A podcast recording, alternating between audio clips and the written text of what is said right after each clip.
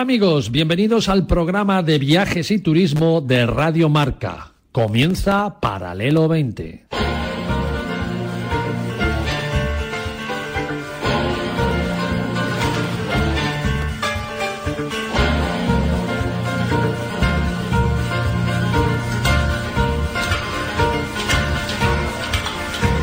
Paralelo 20. Presentado por Marcial Corrales y su equipo de colaboradores.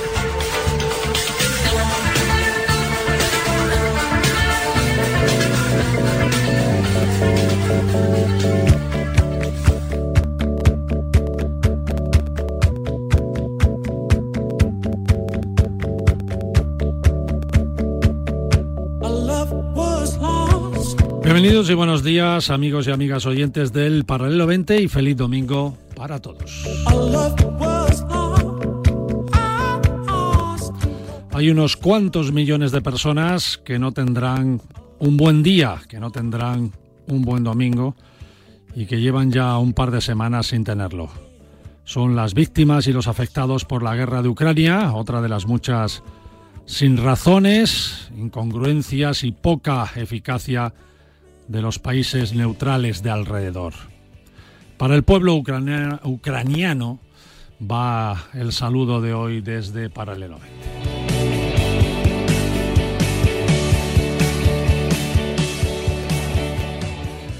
¿Para qué tanta ONU o la OTAN si a la hora de la verdad estamos cansados de ver en películas, reportajes y acontecimientos reales, desafortunadamente, lo poco eficaces que son algunas organizaciones, lo poco operativas y más grave todavía, lo poco resolutivas.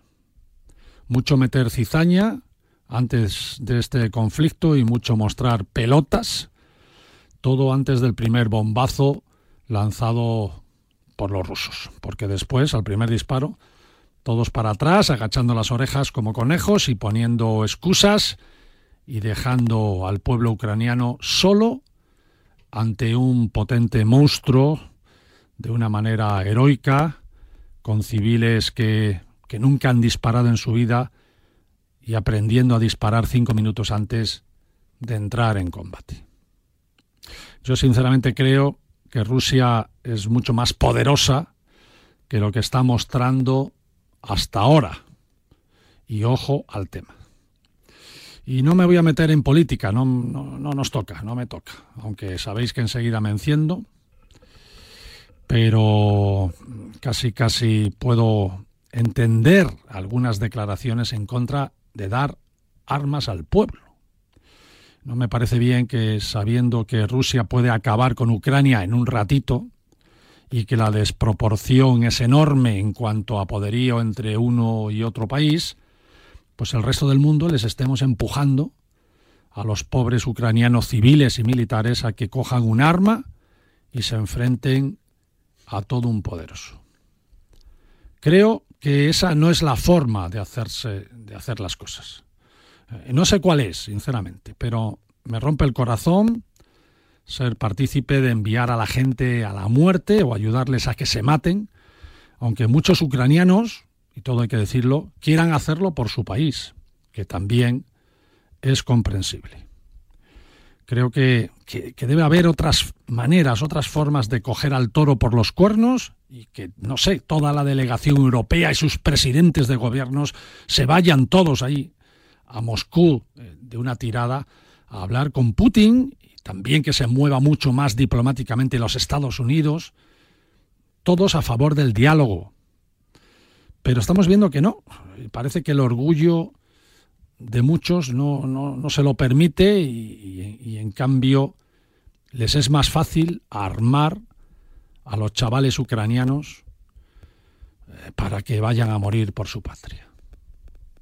Además, algunos reivindicando el espíritu de los españoles contra Napoleón, el de los normandos contra Julio César. Pero, ¿de qué estamos hablando, señores? ¿Qué estamos fomentando? que los ucranianos se enfrenten a los rusos en plan Curro Jiménez. Y nosotros además viéndolo por la televisión calentitos e incluso haciendo apuesta de cuántos morirán por cada lado. Esto es de locos. En pleno siglo XXI, con todas las alianzas militares, comerciales y políticas que hemos creado, todas ellas para no ir a la guerra, para evitar las guerras, y estamos en estas.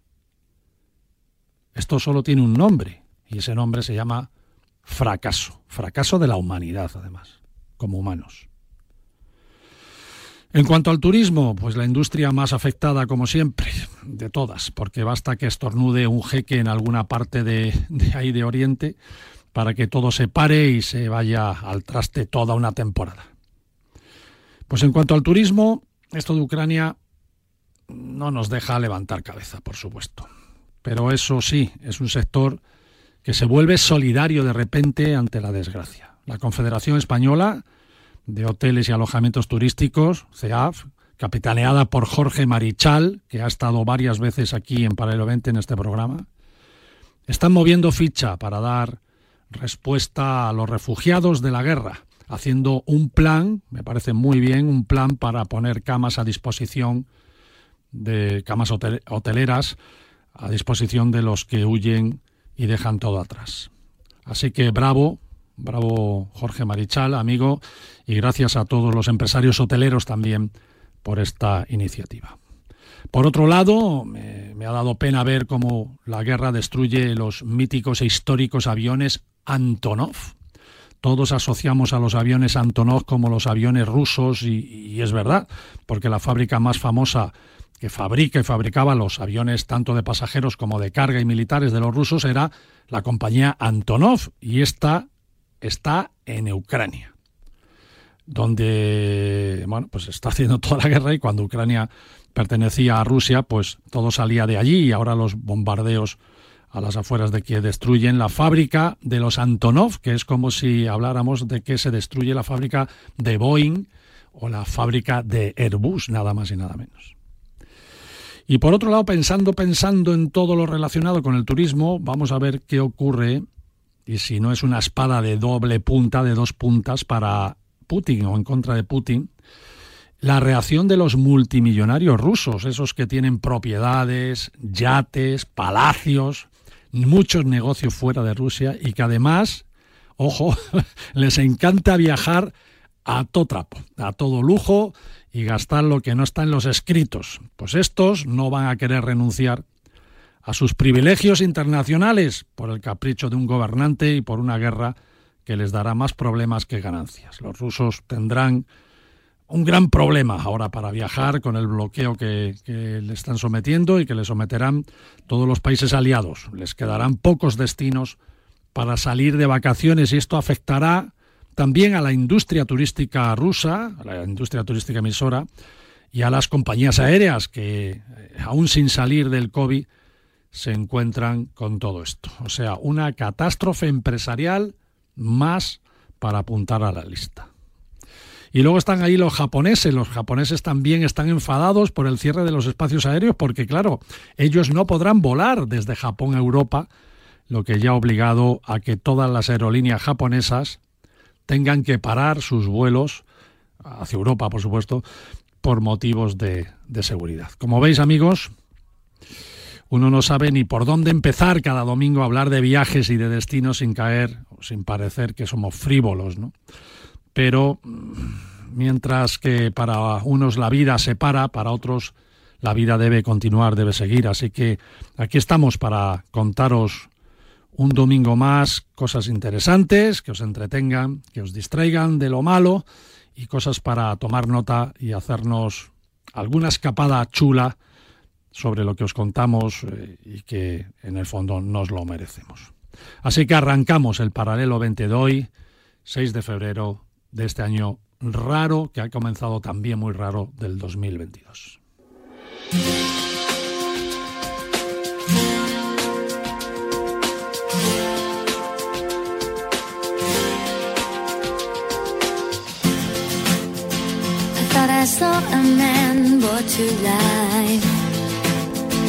He was warm, he came around like he was dignified. He showed me what it was to cry. Y nos ameniza la sección del paralelo 20 de hoy Natalie Imbruglia. Imbruglia, esta cantautora australiana actriz, también que alcanzó la popularidad en el año 2000 con este tema precisamente llamado Thor, traducido como Rota. Así de rota está Natalie Imbruglia.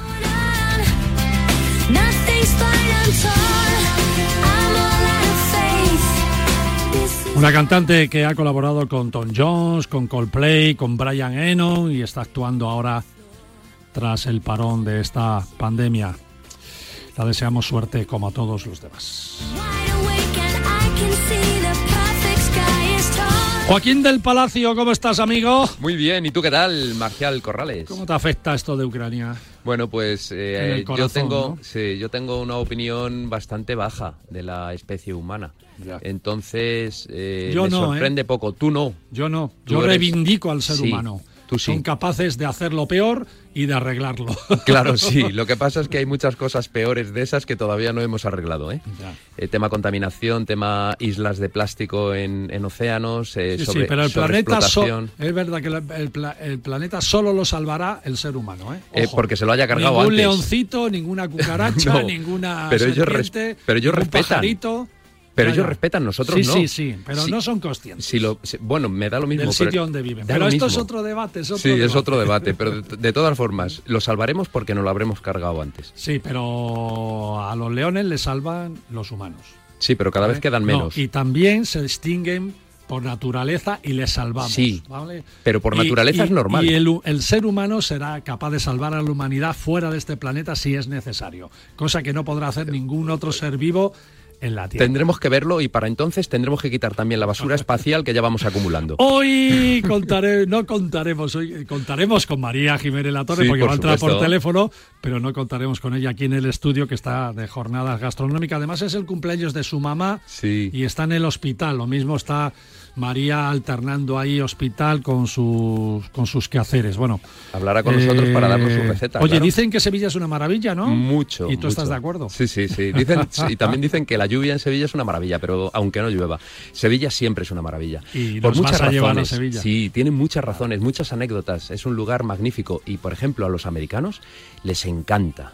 Bueno, también vamos a tener una guía de fútbol. Sí, relacionada con Sevilla. exacto, para aficionados al fútbol, que ha empezado por Sevilla, ¿no? Relacionando las aficiones futbolísticas con, con, las ciudades y han empezado por Sevilla y nos lo van a contar.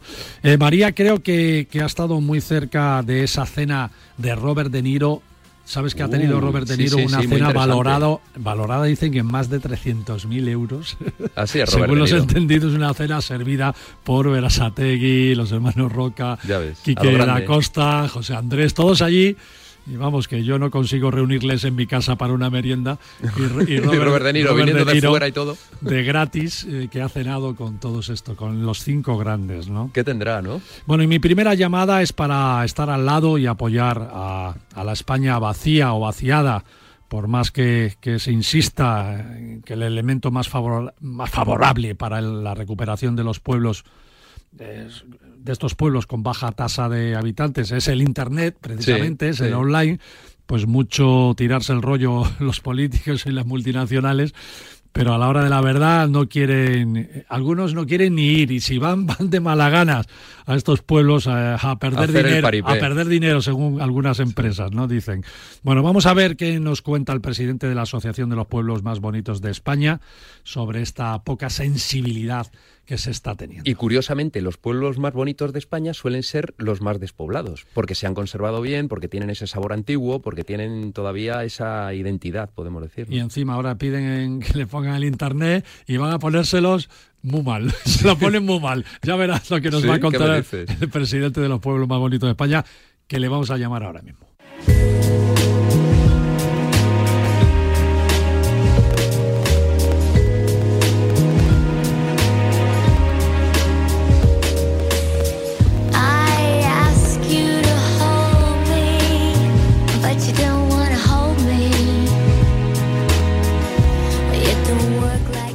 Todos los políticos en su programa para ganar eh, las elecciones pues tienen eso de acabar con el subdesarrollo de los pueblos, sea a nivel mundial o sea a nivel local.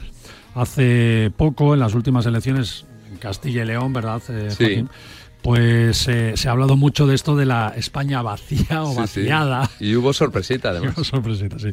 Por más que se insista en que dotando de Internet pues a estos pueblos eh, yo, que, yo creo sinceramente que sería la manera más motivante de que algunos cambiaran de vida y de modus vivendi. Sí, pero luego hay que poner también supermercados, gasolineras, buenas carreteras, hospitales, todo, a su colegios. tiempo, ¿no? Pero yo creo que el elemento que más puede animar a que eh, tú estés en una ciudad y digas, me voy a ir con mi trabajo a vivir más cerca de la naturaleza, pues eh, bueno, pues es el internet, ¿no? Pero parece que no hay muchos esfuerzos a favor de este sentir o los que sí tienen la suerte de que les, les hagan caso a los pueblos que se les hace caso, pues estos notan que se hacen las cosas con, poca, con pocas ganas y mal, ¿no? Y mal. eso ya es peor, sí. Así lo denuncia la Asociación de los Pueblos Más Bonitos de España, que son pueblos que deberían tener casi casi un privilegio, ¿no? Los pueblos más bonitos de España deberían ser los primeros ahí en ser los más atendidos en esta necesidad, pero al parecer hay una nula sensibilidad de las compañías de fibra óptica con el patrimonio histórico y con la recuperación de muchos de los pueblos. ¿no? El presidente, el presidente de, de, la Asociación de Pueblos Más Bonitos de España, don Francisco Mestre, está aquí con nosotros. Bienvenido, Francisco, una vez más a esta tu casa, amigo. ¿Cómo estás? Muchísimas gracias. Pues muy bien y además eh, te tengo que dar la razón en todo lo que acabas de, decir. Totalmente de acuerdo. Bueno, es fácil, ante la adversidad es fácil que me la des porque estamos viendo cada caso, ¿no? A ver, cuéntanos qué pasa para que tengáis que salir ahí a poner el grito en el cielo con todo esto de, dotar a los pueblos de España eh, con, fibra óptica, con internet. ¿Qué, qué, está pasando? Bueno, en primer lugar, decir que sí que, como decías, no es importantísimo que llegue la fibra óptica a nuestros pueblos, porque eso está muchas veces haciendo decidir la balanza de todas aquellas personas que quieren huir de alguna forma de las ciudades, venirse a los pueblos a vivir eh, y, tener pues una vida medianamente normal desde el punto de vista del trabajo, ¿no? que pueden trabajar desde casa. Por tanto, eh, partiendo de la base de que el hecho de que llegue la fibra óptica es muy positivo y que y que evidentemente la, que, la quisiéramos en todos los pueblos. Eh, hay que tener en cuenta que nuestros pueblos, primero, viven del turismo. El turismo es la primera industria, por suerte por desgracia, pero lo es de nuestro país y evidentemente eh, nuestro patrimonio y nuestros pueblos hay que cuidarlos al máximo. Hmm. Y lo que estamos viendo es que las compañías que, que instalan esta fibra óptica, pues eh, les da igual que sea un pueblo que es conjunto histórico artístico en muchos casos o que sea pues una ciudad o un pueblo perdido de los que no tienen esos bienes de interés cultural o, esos, o, ese patrimonio eh, que debería respetarse más, ¿no? Eh, en muchos casos, por ganar tiempo, pues eh, no se contacta o, no se hace caso a lo que los ayuntamientos les dicen. Pensad que los ayuntamientos cuando piden permiso para, para instalar estos cables de fibra óptica lo hacen a través muchas veces de patrimonio, que es la que acaba otorgando permiso y la que acaba diciendo por dónde han esos cables. Hay pueblos que tienen soterramiento hecho y que deberían ir por ese soterramiento, pero muchas veces, pues estas empresas para ganar tiempo y para hacerlo de una forma mucho más rápida, pues no hacen ni caso, ¿no? Y al final lo acaban tirando por vía aérea, ese cable, que al final, pues eh, ya sabemos lo que acaba impactando desde el punto de vista también eh, estético. Es que me lo estoy imaginando, ¿eh? Me lo estoy imaginando, poniendo los cables por donde sea y las grapas para que sujeten los cables por donde sea, da igual, ¿eh? Oiga, que es una fachada del, De, la Edad Media, ya, ya, ya, Han llegado, han llegado, nosotros tenemos casos de alcaldes que nos han contado que, que se han encontrado a una persona subida a una escalera un domingo, un domingo, con una furgoneta blanca y tirando cable eh, por el pueblo sin, sin ellos, el propio alcalde, sin saber nada, ¿no? ni tener conocimiento de ellos. Sin pedir permiso. Eso me parece increíble, vamos. Sí. Francisco, buenos días. Soy Joaquín del Palacio. ¿Qué buenos días. Pues sí, es verdad. Es verdad lo que dices, pero mm, ahora mismo, ¿qué número más o menos aproximado de pueblos en, en problema ya de, de, sin futuro, podemos decir? ¿Cuántos, ¿Cuántos tendremos en España aproximadamente? Pues muchísimos. Yo creo que en eso que se denomina la España vaciada tenemos muchísimos. Más de mil, el número, pero posiblemente. Bueno, eh, poco a poco irá llegando a todos esto, ¿no? Si es que el, problema de, hoy, Joaquín, es que a los que van, que no estamos diciendo que no vayan, es que a los que van lo están haciendo mal porque se le están dando a empresas subcontratadas y esas empresas subcontratadas les da igual. O sea, sí, efectivamente. Es lo primero que he querido puntualizar, ¿no? Que es importantísimo que llegue la fibra óptica y de hecho yo diría que en el mundo rural somos de los países, eh, y es justo decirlo, que más fibra óptica están implantando, ¿no? Y, porque yo he estado en varios países, por ejemplo en Alemania, y deja mucho que desear el Internet del mundo rural. Pero eso no, quita de que tengamos que exigir para que para nuestros pueblos, para nuestros conjuntos histórico-artístico, mucho más cuidado, y ya que lo hacemos, hacerlo bien. Y con eso también meto en el carro a las compañías eléctricas, porque tenemos, eh, hemos intentado durante años contactar con las diferentes compañías eléctricas que tienen tendido de cable tirado por nuestros pueblos eh, en muchos casos y que y que nunca nos han nos han recibido y telefónica eh y, telefónica. Aquí nombres y apellidos eh nombres y apellidos.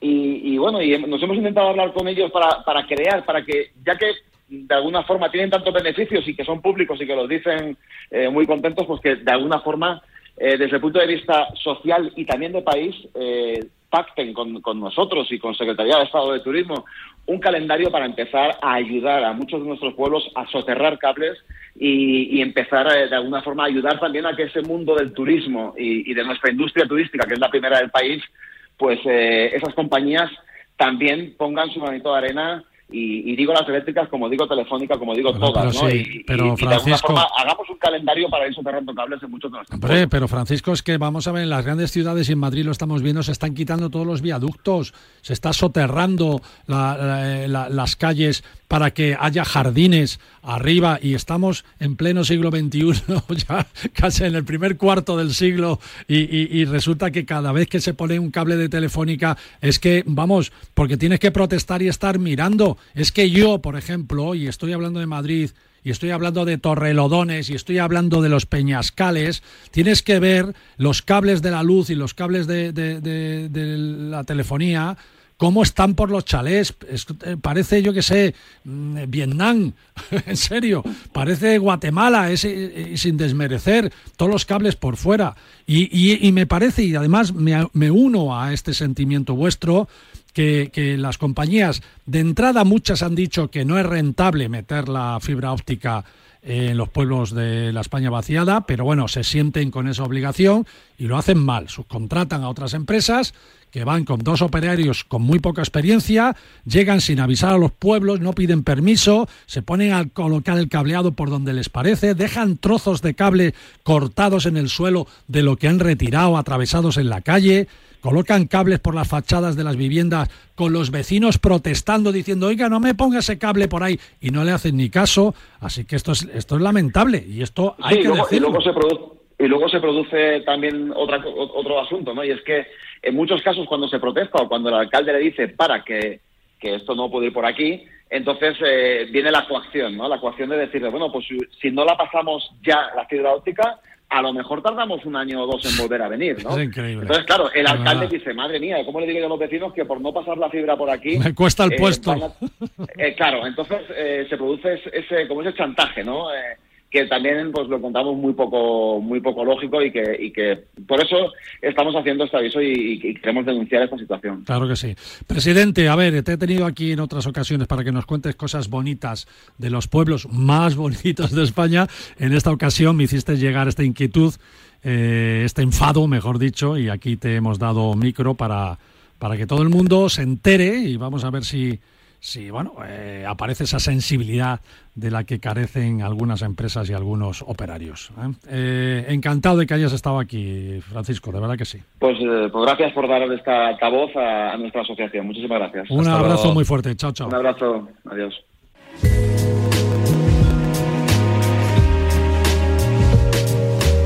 Bueno, Joaquín, que yo me enfado. Sí, desde luego, da pena. Pero mira, yo conozco un caso. a mí me pasa, ¿eh? Sí, ya, has comentado que allí. Fotos de la fachada de mi casa se la mm. mandado al ayuntamiento, se la he mandado a Telefónica, he protestado, he llamado 700 veces y ni caso. Y tengo los cables que los he tenido que levantar. Les he tenido que levantar yo, mi jardinero, con una mm, con una vara sí, sí. para que para poder meter el coche conozco así como suena ¿eh? sí, sí, sí, para poder meter el coche en mi garaje sí Eh, mira, yo conozco un caso de un pueblo que se llama San Facundo, que está en el Bierzo, en la provincia de León, en esa zona minera, donde solamente tienen ya 18 habitantes.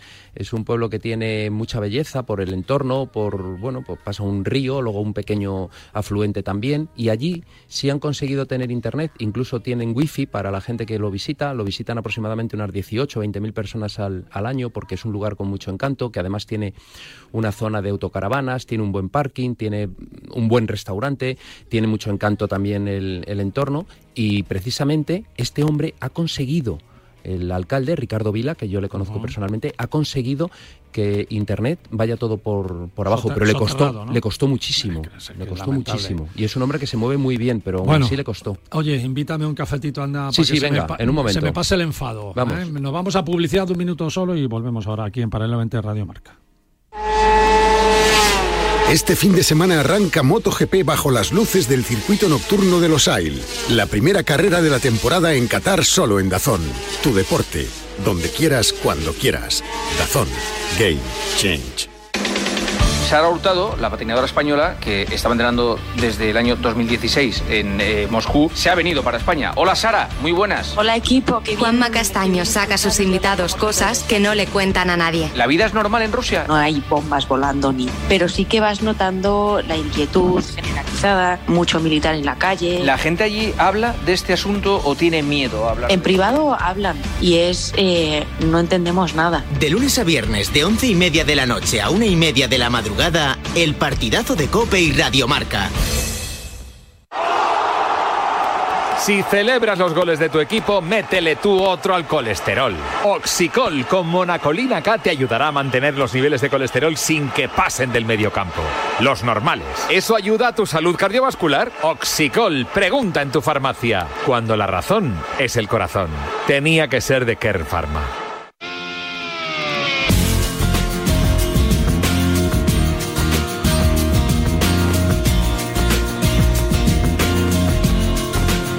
¿Te gusta Natalie? Sí, sí, Imbruglia. Te gusta, te gusta. La buena música me gusta. Te lo noto, te lo noto. Bienvenido de nuevo, amigos, después de este pequeño corte publicitario. Vaya promo de entrada. Sí, sí, pues mira, te voy a contar una cosa. Ahora, ya que hablas de la música, y yo sé que tú eres músico, compositor, cantante, tocas todos los instrumentos del mundo. ¿Cuál? ¿Cuál? ¿Te gusta, mm, eh, ¿Te gustan los jardines botánicos? Sí, claro. ¿Y te gusta la música? Sí, claro. ¿Conoces el proyecto de Noches del Botánico en eh, Madrid? sí, claro. Que se va a hacer ahora en verano. Sí, señor. Sabes que van, bueno, tienen un cartel, va Pat Metheny, por ejemplo, va Madness. Pat Metheny, sí, señor. Va, por ejemplo, Steve Vai, que te gusta, ah, supongo. Es un guitarrista impresionante. Me encanta. Y esto se va a producir en verano y es un lugar, un entorno para escuchar música, pues música y naturaleza. Ya estás tardando en, ir a por las entradas. nos den dos, sillitas para ti, para mí. Mañana las ponen eh, a la venta. Comentábamos esta semana la gran comilona, grande por los, por los platos y por el precio en que se ha valorado el ágape. Dicen que 300.000 euros del ala, ¿no? Ha costado la cenita para Robert De Niro como pago a su visita a Madrid Fusión. Viene a Madrid Fusión, promociona Madrid Fusión. Claro, y le pagan. Y le dice, mira, te vamos a pagar con una cena, con, un bocadillo. Con una comida que no la, no la tiene ningún humano en este, en este mundo, ¿no? O pocos o nadie tienen acceso a una cena así. María Jiménez La Torre, ¿cómo estás, amiga? Hola María, Buenos días a los dos. ¿Cómo que dos, dos butacas? ¿Y la mía qué? Claro, claro, tres. Ah, lo del botánico, sí, sí, ah, venga, tres. Como tres. de broma. tres y acompañantes, venga, seis. Venga, que nos lo dejen, que toquen para nosotros. Oye María, eh, primero felicidades a tu mamá, ¿no? Que cumple. Es verdad, cumple 96 ha cumplido esta semana como una. Bonito número. Fíjate. Sí, sí. Y está guapísima, que la hemos visto en una foto y está guapísima. Está estupenda y ahora está un poco pachuchilla, pero esperemos que salga de esta seguro. rápidamente. Bueno, seguro que sí. Oye, a ver, la comida esta de Robert De Niro, ¿qué te ha parecido a ti? A ver, eh, bueno, esto ya sabéis que es para promocionar la 20 edición de, de Madrid Fusión. Sí. Se ha hecho en la suite real de, del Ritz, que ahora ya no se llama el Ritz, sino se llama Mandarín, Hotel Ritz. Sí. y eh, bueno, ha tenido a mí lo que me... Te voy a decir lo que me parece bien y lo que me parece mal. Eh, lo que me ha parecido muy bien es que ha tenido mucho producto español. Eh, pues ha tenido gambas de denia, ha tenido la merluza, las cocochas, el atún rojo, los qué bueno, qué bueno. La anguila, un arroz, la trufa negra muy característica nuestra, pato de la albufera, que eso ya no está característico, pero bueno. Y desde luego, estaban en el mandarín. Estaban en el mandarín. Con el pato mandarín también. con el pato mandarín. Y un jamón 5J del año 2018 eh, que, cortó, incluso él mismo se hizo cortador de jamón. Robert De Niro cortó el jamón. Sí, sí, hay fotos que, aparece él cortando el jamón. No sé si se lo cargaría. es una pena un jamón de 5J. Se lo podía haber dejado un profesional. No, yo creo que Robert De Niro debe hacerlo bien. Es un pibe que tiene mucho nivel. ¿eh? Sí, tiene, tiene mucho. Entonces, eh, bueno, yo creo que está muy bien. Es una acción promocional.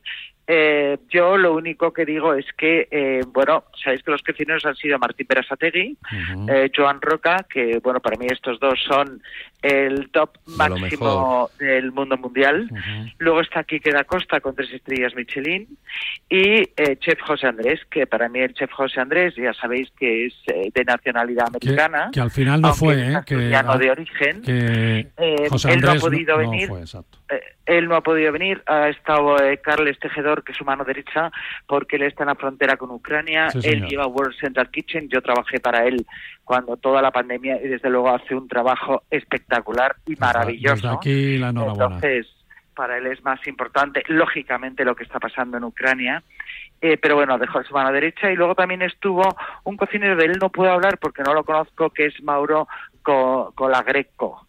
eh, estos son los, los las diez manos que han, que han eh, que han hecho este menú. Entonces, yo me gusta mucho todo el producto que han dado, me parece que es maravilloso, pero me falta el papel de la mujer ahí dentro. Una, una estrella No te voy a reivindicar porque yo no soy feminista. Bueno, soy feminista en el sentido de que creo que el feminismo empieza por la educación.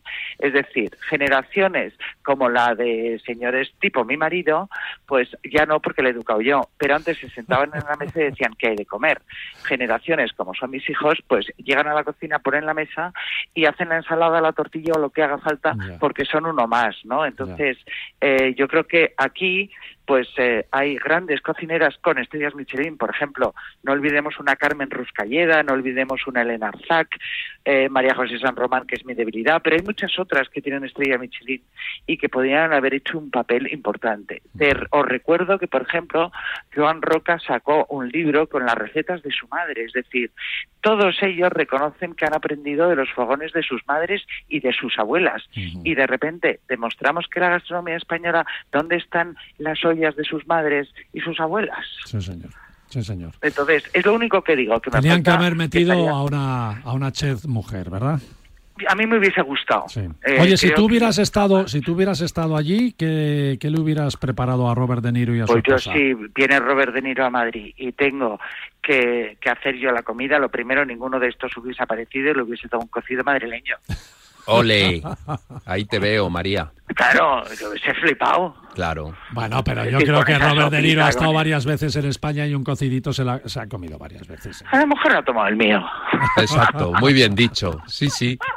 Oye, eh, vale, ahí, ahí, queda eso. Eh, también a nivel cocineros, cocineras, chef, chef, chefas. Hombre, yo creo que ahora mismo tenemos que hablar también que este martes, ya que es domingo. Exacto, eso te iba a decir. este martes. Es el día 8, con lo que es el Día de la Mujer Trabajadora.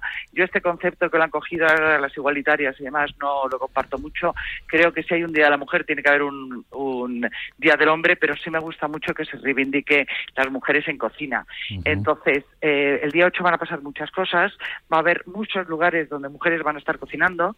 Yo os invito, por ejemplo, al mercado Antón Martín, que a las 12 de la mañana voy a cocinar yo y voy a dar un, un eh, ragú de corzo, porque es M de mujer, es decir, las recetas que nos recuerdan a nuestras madres.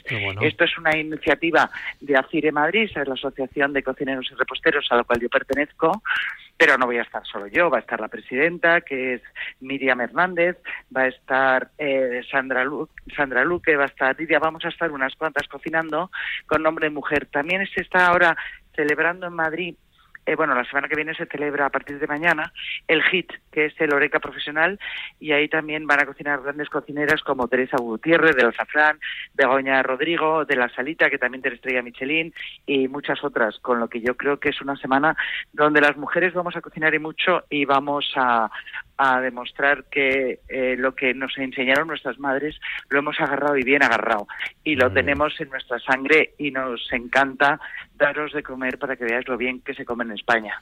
Fenomenal. Oye, María, yo sé que tienes una receta rápida, pero no te la, no, no la vas a dar hoy, porque nos vamos, nos vamos de tiempo. Bueno, vale, vale. Te la guardas para, para... Venga, te la guardo para el domingo de, la semana que viene y el domingo de, la semana que viene te doy dos. Vale, ¿de qué iba a ir esta? De microondas. Facilita y rapidita. Sí, sí, sí, sí. Muy bien. Me estás arreglando la vida, María. ¿Sabes lo que pasa? Que el microondas la gente piensa que es solo un calentador de leche. Entonces sería demasiado caro. Hay que empezar a utilizarlo un poco más. Bueno, la dejamos para el fin de semana que viene y te dejamos con, con tu mamá y que se recupere y que cumpla muchos más. Eso, besitos para ella y para ti. gracias. Muchos besos a todos. Un besito. Y a todos los oyentes. Chao. De tu parte, hasta luego. Chao. Paralelo 20, con Marcial Corrales y Joaquín del Palacio.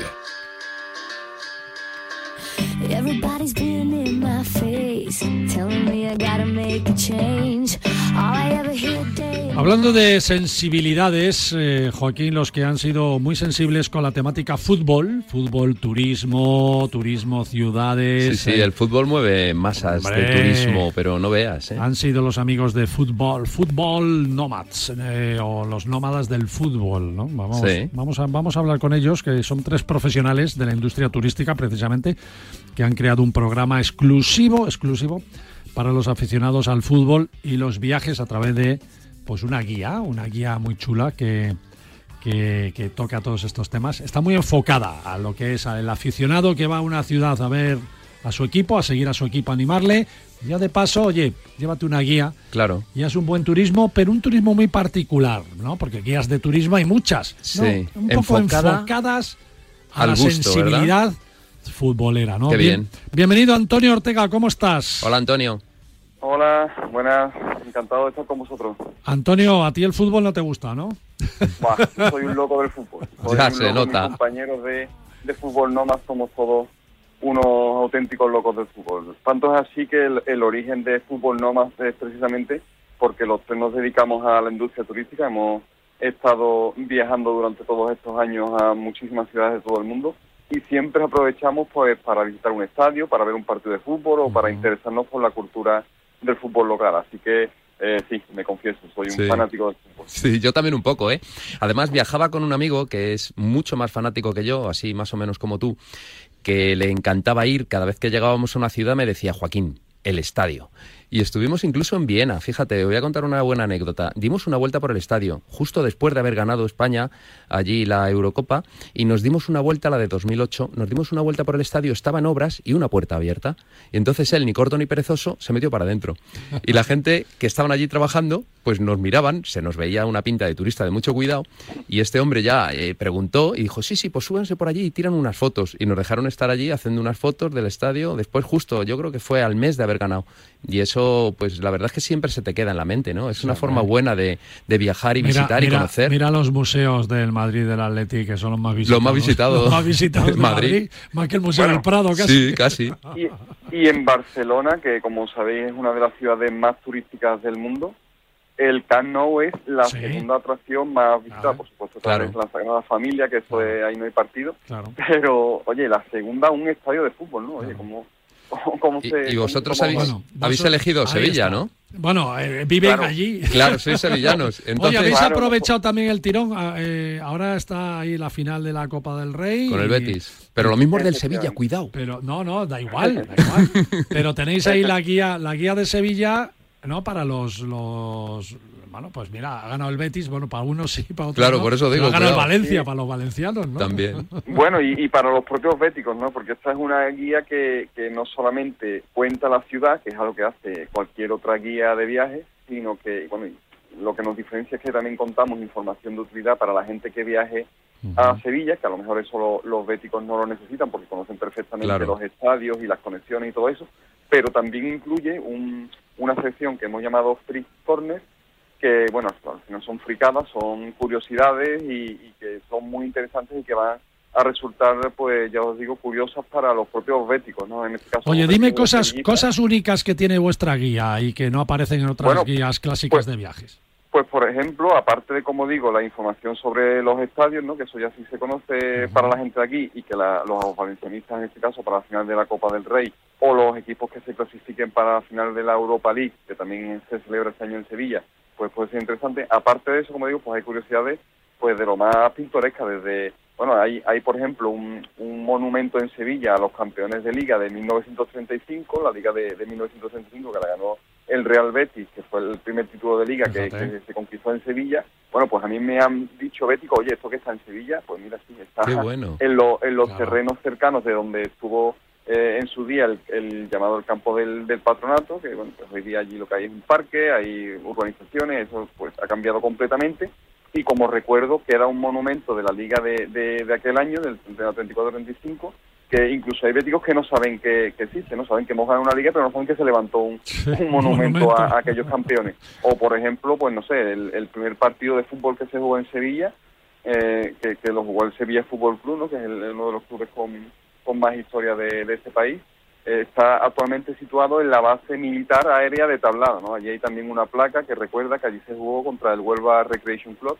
El primer partido del Sevilla. Fíjate. Qué bueno. Entonces, claro, pues hay curiosidades que incluso yo creo que buena parte de los propios aficionados no conocen, ¿no? O, lo han escuchado, pero no saben exactamente de dónde viene la cosa, ¿no? Bueno, ya pues hasta curiosidades tan locas como el sitio donde Dazaev, un portero ruso que tuvo Rafael, muy famoso en su época, pues se, cayó con el coche en el foso de la universidad y, bueno, eso fue reflejado en los medios, circuló la, leyenda de que no se había caído una vez, sino dos o hasta tres veces. Cada vez que pasaba. Pero no, no, era, era, era leyenda, era leyenda. Solamente se cayó una vez, pero en aquella época, pues bueno. Y hay una placa también. aquí se caía. No hay, una, placa, pero podemos proponer. En vez se cayó, aquí se caía. En fin, curiosidades para todos los bueno, que, van a disfrutar los propios aficionados locales y por supuesto cualquier persona que visite Sevilla, ¿no? que es una cosa que nosotros, como he dicho antes, que viajamos a otras ciudades y aprovechamos para conocer, conocer el fútbol local, la cultura local de fútbol, pues echábamos en falta, ¿no? Alguien Efectivamente. que te cuente los sitios típicos, oye, pues en Sevilla, eh, que es la primera de la colección de guías de viajes que hemos sacado, pues la catedral, el alcázar, las tetas, la, la visita de siempre, sino además información de utilidad para quien viaja a ver fútbol, pero también información de utilidad para cualquier persona que esté de vacaciones y quiera saber más sobre sobre esta ciudad. A, propósito de la anécdota de, que, habéis contado antes, eh, si os hicisteis una foto ya, posiblemente ya se os pueda considerar Grand Hopper, porque ese es un término que a lo mejor no sé si está muy, muy extendido, pero hay gente que se dedica exclusivamente a visitar campos de fútbol. bueno, ah, esto en, en, Unido está súper extendido, pero cada vez con más fuerza en el resto del mundo hay gente que sus vacaciones la dedica a visitar campo de fútbol. O si está en alguna ciudad. Este amigo mío, como te decía. Sí, sí. Y vosotros tenéis tres, además: el Benito Villamarín, el Sánchez Pinjuán y la Cartuja. O sea que es un lugar magnífico para ir a visitar. Además, Oye, estadios con más de 40.000 localidades, que no es tan ah, fácil. Antonio, Antonio amigo, eh, me imagino que habéis empezado por Sevilla porque vivís ahí y tal, eh, pero ¿cuál será la siguiente y la siguiente? Pues para la próxima temporada esperamos lanzar las guías de Barcelona, Madrid y Valencia. Claro. Y que son tres ciudades con una trayectoria y un sabor a fútbol tremendo. Obviamente hemos empezado por Sevilla porque somos de aquí y por la oportunidad histórica de tener una final de Copa del Rey y una final de Europa League, las dos en la misma temporada. Claro. Y además en octubre, bueno, en otoño no sé exactamente la fecha, pero en otoño hay un congreso de la industria del fútbol en Sevilla, que va a traer a, esta ciudad más de 2.500 eh, personas que se dedican de algún modo a, la industria del fútbol. Pero claro, obviamente, pasada esta oportunidad, pues tenemos que seguir contando otras ciudades y tenemos fe en que eh, Barcelona, Madrid y, y, Valencia sea la siguiente. Antonio, yo lo que espero es que cuando seáis famosos nos recordéis que cuando estabais empezando os trajimos aquí a Radio Marca. claro, muy relacionado también con el tema. Eh, cuando vendas millones y millones de guías por todo el mundo. Seguro que, que con vuestra ayuda lo, vamos a conseguir y, bueno, pues os lo agradeceremos debidamente. Gracias. Bueno, un abrazo y muy buena iniciativa, amigo. Seguro que es una guía. Bueno, nosotros la tenemos aquí, no, eh, nos la has mandado, todavía no, no, no, no, no la hemos leído, pero ya estamos viendo cosas muy, muy ingeniosas, muy ingeniosas y tal, ¿eh? Lo que, lo, que, lo que nos tienes que enviar es una dedicada, dedicada por, por los tres que lo habéis que lo habéis hecho a Joaquín y a mí, ¿vale? cuenta con ello. Bueno, gracias, Antonio. Un abrazo fuerte, amigo. Chao, chao.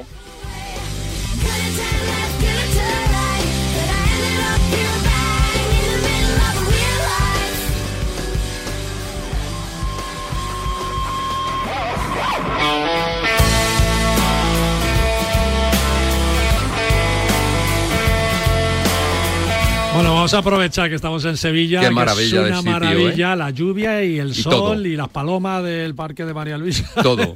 Hasta el río Guadalquivir. Cuando pasa por Sevilla se abren dos, fíjate. se hace el doble de grande. El Hotel Alfonso, que le tengo un gran cariño. Alfonso y, y tengo muy buenos recuerdos. El Alcázar, la catedral y, de mi, mi vivencia, vivencia, vivencias en Sevilla. Oh, oh, oh, Yo también tengo alguna y es que es una ciudad que, inspira, ¿no? Es una ciudad que tiene. ¿Tuviste memoria de los sentidos en Sevilla? Sí, claro, por supuesto. Pues vamos a hacer la memoria de los sentidos con Joaquín del Palacio. Hoy Sevilla. Empezamos por la vista. Sí, por el punto más alto. Fíjate, eh, nadie pensaba que cuando la Giralda era durante siglos el lugar más alto de Sevilla iba a ser superada. Pero precisamente se hizo una torre que se la llama Torre Sevilla, que ellos llaman pintalabios, porque es curiosamente como un pintalabios puesto allí en la zona de la isla de la Cartuja, el sitio más alto ahora. Tiene 180 metros de altura. Y desde arriba se ve una panorámica increíble porque Sevilla tiene una característica única, podemos decir, por lo menos en España, que es totalmente llana. Es totalmente llana porque ese lugar no existía, ese lugar hace muchos, muchos, muchos milenios era mar, era el final del Guadalquivir, poco a poco se fue colmatando, llenando de sedimentos y se hizo llano totalmente, como puede ser el delta del, Ebro. ¿no? Y en esa llanura, en esa magnífica llanura, surgió una ciudad increíble al borde del río Grande, como llamaban los, los árabes, ¿no? Y eso también se ve desde esta torre. Ves la Cartuja, la isla de la Cartuja, el lugar donde se hizo precisamente este, esta expo del 92, que fue maravillosa y que aún quedan algunos pabellones que han sido además reconvertidos como para una industria, podemos decir, eh, eh, en, un, en un nivel muy alto, ¿no? Porque ahí hay industria incluso con aceleradores de partículas que lo utilizan para, para, bueno, pues para lo que se utiliza, ¿no? Eh, esta, esta industria de, de, máximo nivel. Y eso está ahora mismo allí. Está también el Estadio de la Cartuja, luego se ve el río y ya se ve esa magnífica ciudad con la gran catedral y la Giralda, ¿no? que ya queda por debajo de la altura de esta. Luego callejear, ¿no? sí, por supuesto. Es que el barrio de Santa Cruz, por ejemplo, lo que tiene Sevilla de grande, lo tiene también de pequeño. O sea, Sus patios, esos ventanales, qué maravilla de sitio, qué, bonito, ¿eh? qué olores, además, qué aromas, qué, qué, imágenes. Parece un pueblo pequeño y es una gran capital. El, el aroma de Sevilla, sí señor, me quedo con eso. ¿eh? Qué bien reivindica ¿eh? otros tiempos y huele a azar. ¿no? Sí, cierras los ojos y además es son aromas muy andaluces. Son aromas andaluces, son flores muy bonitas, son geranios, bugambillas, algunas huelen muy poco, pero otras huelen muchísimo, ¿no? Como el arrayán, olor típico andaluz, o el azahar, ¿no? esa flor magnífica de los naranjos y de los limoneros, y por supuesto el jazmín, que además huele por la noche cuando paseas. Sevilla es muy agradable por la noche porque es una ciudad muy segura y muy agradable de pasear por la noche incluso en invierno, a pesar de que haya algunas noches un poco frescas y húmedas por el Guadalquivir pero es una ciudad de noche también y sobre todo en verano es una ciudad para recorrerla. Bueno, y entre las calles que vas oliendo a flores, de repente tuerces una esquinita y hay un olorcito a pescadito. Sí, ¿eh? sí. Están esos bares y restaurantes pequeñitos, esos aromas de los fritos andaluces, esas terrazas, esa gente en la calle, ¿no? Ese ambiente, Lo rico que esa alegría. ¿eh? Es una ciudad, sí, es una ciudad que además de oler bien y tener buena vista, es que además es una ciudad que sonríe y se apetece ríe comer en y disfruta. Sí. Yo cuando voy me apetece comer. Sí, y además comer en la calle, sentarte en una terraza y disfrutar por de todos esos sabores ricos, ¿no? Por ejemplo, para desayunar ya puedes empezar con un serranito con una cerveza mm. o una manteca colorada con un café en la zona de las sierpes, por ejemplo. qué bueno eso, qué bueno. Qué maravilloso, ¿eh? qué lugar. Y luego sales, te das un paseo, recorres esa catedral, te metes dentro, subes a la Giralda o te metes en el Alcázar, que es uno de los lugares más bonitos que existen en la tierra. ¿eh? Cuidado con el Alcázar de Sevilla. Es impresionante. impresionante. Sevilla monumentalmente es impresionante. Es impresionante. Pero como estás hablando de comer, yo recuerdo que tomé unas huevas aliñas Ah, sí, las huevas aliñadas. Qué, ricas están. ¿eh? Bueno, y el pescadito frito que nombrabas tú antes son los soldaditos de pavilla. ¿Qué son los soldaditos de pavilla? Pues son esos trocitos de pescado que los fríen y están muy ricos. Ah, quedan como un buñuelo, pero. Como el cazón adobado y cosas ese, ese es un poco más crujiente, es un poquito diferente. Me gusta el sabor. Pero tiene un sabor riquísimo, sí, justo. Y con un vinito, por ejemplo, pues eh, el Moriles, ¿no? Que es de la vecina Córdoba, o también el Jerez, que es de la vecina Cádiz, ¿no? Esos, por ejemplo, sentados en una terraza frente a la Torre del Oro con el Guadalquivir y viendo a la gente pasear, porque además la gente en Sevilla anda con elegancia, macho. Y con soltura y con alegría. Con salero. Con salero. Es que da gusto verles caminar, ¿no? Y verles hablar. Y es una ciudad que todavía mantiene la alegría. Es de los pocos lugares del mundo que mantiene alegría. Tú que vas eh, por las ciudades tocando cosas y abrazándote a los árboles, a las columnas y qué tal, el tacto, ¿qué tal? Pues mira, el tacto en Sevilla es eh, difícil de encontrar porque eh, yo lo que busco muchas veces no es un tacto común, ¿no? Lo que busco es un tacto que me remita al pasado. Y en este caso en Sevilla hay muchos lugares, pero hay uno muy especial que es Orfebre Seco. Orfebre Seco es precisamente una orfebrería que lo hace todo. Lo hace desde la fundición, todo lo que es el molde hasta la última pieza. Se puede visitar. Sí, tú taller y cómo lo hacen y todo. Sí, sí, además tiene una colección de moldes desde hace 200 años increíble. Tienen además pues eh, un museo, ellos están desde mediados del siglo XIX y como te digo, como hacen el proceso completo, tú también puedes practicar, te dejan incluso que le des unos golpecitos allí a alguna pieza. Sí, sí, sí, sí, es difícil, pero no veas cómo lo hacen de bien y esos sonidos también cuando No te veo yo en una fragua de vulcano ahí. A mí me gusta mucho el, eh, machacando el hierro. bueno, a mí me gusta mucho la labor manual, ¿eh? me gusta muchísimo el, trabajo de obrero. Me parece que tiene un desarrollo mental muy alto porque manejar las manos y requiere una inteligencia y un tacto muy delicado. Y también con ese tacto delicado podemos escuchar, que yo también lo escuché allí en Orfebre Seco, tocar la música flamenca, ¿no? Esa guitarra, ese cajón. Si tiene, tacto, el cajón, la guitarra. Lo difícil ¿eh? que es tocar, tú lo sabes. Las palmas. Ahí, ahí, ahí. Y ese cantaor, ese tocador, el bailador o la bailadora, ese duende, ¿no? Que se dice. Eso es tacto, a pesar de que sea sonido, de que sea también imagen, pero sobre todo es tacto. El, flamenco es mucho tacto porque en los pasos tocas el suelo, taconeas, la guitarra, o sea que estamos hablando de pues algo... dame paso al oído entonces. Sí, bueno, fíjate, allí podríamos decir incluso una frase que la voy a decir despacio. Sevilla tuvo que ser con su lunita plateada. ¿Te suena? Sí, por supuesto. Precioso. Están clavadas dos cruces. Están clavadas dos cruces. Pues son muchas canciones las que tiene Sevilla. Miguel Bosé, Rocío Jurado, Medina Zara, José Manuel Soto, Andrés Suárez, Los del Río, que es otro tipo de música más alegre, ¿no? Y luego hay mucho arte en Triana, por ejemplo, las sevillanas, la Feria de Abril. Es lo que comentábamos. El caballo. El caballo, cómo anda. es que hasta la elegancia de un caballo cuando camina da gusto verlo, ¿no? bueno. Esos cascos de los caballos con las calesas, darte una vuelta en una calesa por el Parque de María Luisa, llegar hasta la plaza hasta la plaza de España, ¿no? Y ver cómo están esas barquitas en esa magnífica plaza de España que yo digo que es la verdadera plaza de España porque está reflejada todas y cada una de las provincias de España, ¿no? Qué bueno. Oye, tú, ahí, tu, no sé, sensibilidad, ¿cómo lo llamas? Sí, eh, es la percepción extrasensorial. o sensación. Extrasensorial. Extrasensorial, sí, que es cuando algo te lleva más allá, ¿no? ¿Dónde fue? Me ocurrió en la Expo 92. Estuve tres días visitándola, esos pabellones magníficos, cuando todavía en España, bueno, en el mundo no existía Internet, no podíamos tener tanta, tanto conocimiento y tanta información del extranjero, ¿no? Entonces allí veías todo lo que otros países te mostraban, ¿no? Por ejemplo, el pabellón de Japón de madera fue increíble. El de Marruecos aún se conserva, se le abría el techo, precioso, era como un edificio de esos elegantes marroquíes, y está también todavía allí existiendo todavía, con ese techo practicable. Las películas con las pantallas inmensas, la cantidad de sabores, los aromas. Incluso yo tengo una anécdota que me compré un palestino, que es un pañuelo de Palestina. Me lo puse y lo fui llevando por toda la feria. Son bonitos. ¿eh? Son muy bonitos, a mí me encantan. también. Sí, pero yo entonces no sabía el significado de este, de este pañuelo, ¿no? Y muchos, muchos me miraban con una cara, pues como diciendo, ese chico, ¿qué será, no? Y yo iba todo elegante allí con mi pañuelo palestino paseando por la Expo 92. Bueno, Joaquín, la memoria de los sentidos. Muchas gracias, amigo. Nada, muchas veces.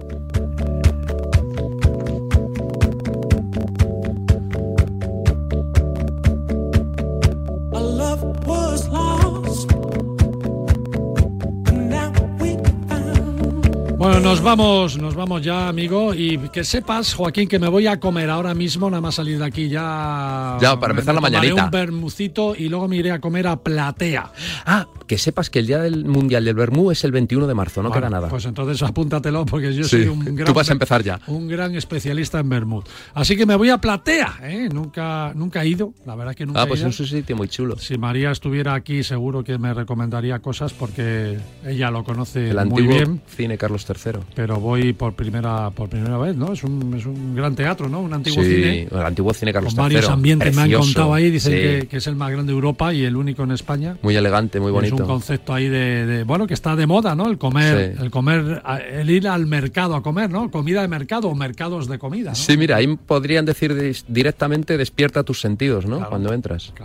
Bueno, ya os contaré, Flatea, a ver qué, Te va a gustar. qué sensación extrasensorial ha tenido mi, mi gusto, mi tacto y mi bueno y oído, porque también hacen actuaciones musicales. Sí, así que, sí, sí. Bueno, ya os contaré. Amigos, hasta el fin de semana que viene. Joaquín, muchas gracias. amigo. Igualmente, hasta luego. Y no a la guerra de Ucrania, ya Por no, supuesto, no ya a no se ninguna puede, guerra. Ya no se puede decir. Pero no a ninguna en, guerra. En guerra, pero no a ninguna La guerra. violencia nunca es la solución. Y a ver si lo sabemos hacer mejor. Chao, chao.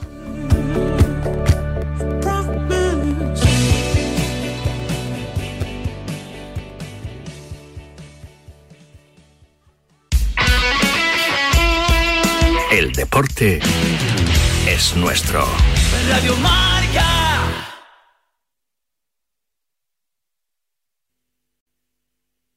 Oh, oh, oh. Mejora la visibilidad y ahorra con O'Reilly Auto Parts. Llévate un par de limpia parabrisas Rain-X Advantage y ahorra 10 dólares con esta compra. Además, nuestros profesionales en autopartes pueden instalar tus limpia parabrisas nuevos ahí mismo. Realiza tus compras en tu tienda O'Reilly Auto Parts más cercana o en o'ReillyAuto.com. Oh, oh, oh, O'Reilly. Auto Parts. por la noche. Estás escuchando All Spice por la noche. Tenemos un radio escucha en la línea.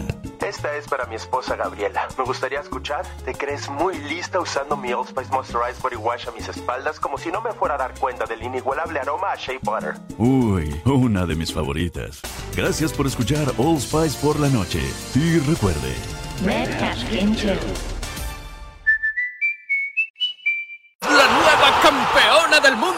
Para llegar a lo más alto hay que entrenar muchas horas, pero sobre todo hay que contar con el apoyo necesario. En el mundo hay 100 millones de niñas que tienen el poder de aprender, decidir, liderar y prosperar en su vida. ¿Quieres ayudar a una niña a que sea una futura campeona? Manda un SMS con la palabra plan al 28022 y colabora con Plan Internacional para que nazca una campeona. Reescribe su futuro, porque el deporte también es cosa de niñas. Ni el challenge del papel higiénico, ni el de la botella.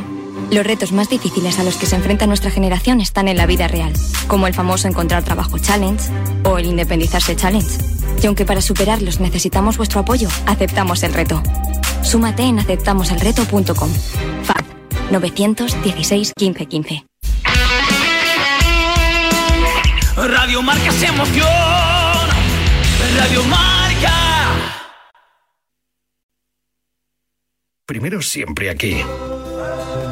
Pablo Parra dirige el micrófono rojo de marcador cada día a los protagonistas del deporte. años y voy a saludar a Pepu Hernández. Que era A mí me gusta que esos recuerdos perduren, no porque sea Quique Sánchez Flores. Hola Quique, ¿cómo estás? Muy buenas tardes. Hola, ¿qué tal? ¿Cómo estás? Sergio, ¿se te vienen muchos recuerdos a la cabeza de lo que tú viviste? Sí, hombre, la verdad que es el primer torneo, eh, bueno, especial. Pablo Parra se cita con los mejores en Es marcador. volver a tener a Mati Prats en el estudio Juanma Gonzalo. Hola Mati, ¿cómo estás? Muy buenas. ¿Qué tal, El tema de las redes sociales, me parece que el barro ya está siendo exagerado. O sea, Radio Marca, la primera, la única. ¿Sabías que cada cinco horas se diagnostica un caso de esclerosis múltiple?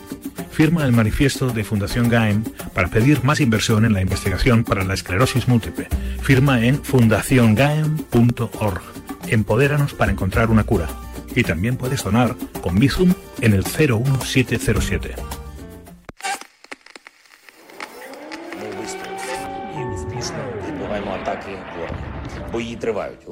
Tenemos el corazón encogido ¿eh? por las imágenes que nos están llegando desde Ucrania. Un ucraniano de nuestra liga, jugador del Sporting de Gijón, Kravets, buenos días. Lo digo la verdad, que quiero ir para allá a la guerra y ayudar a mi gente. Pero cosa la verdad que no puedo ayudar porque no, no puedo disparar, no lo sé cómo tengo que disparar, cómo tengo que mover, eh, recargar la arma, no lo sé nada. Pero la verdad que quiero ayudar. Radio Marca. El deporte solo es lo más importante de las cosas menos importantes de la vida. Muchas gracias a Radio Marca que puede dar este en radio y que todo, todo el España y creo que todo el mundo va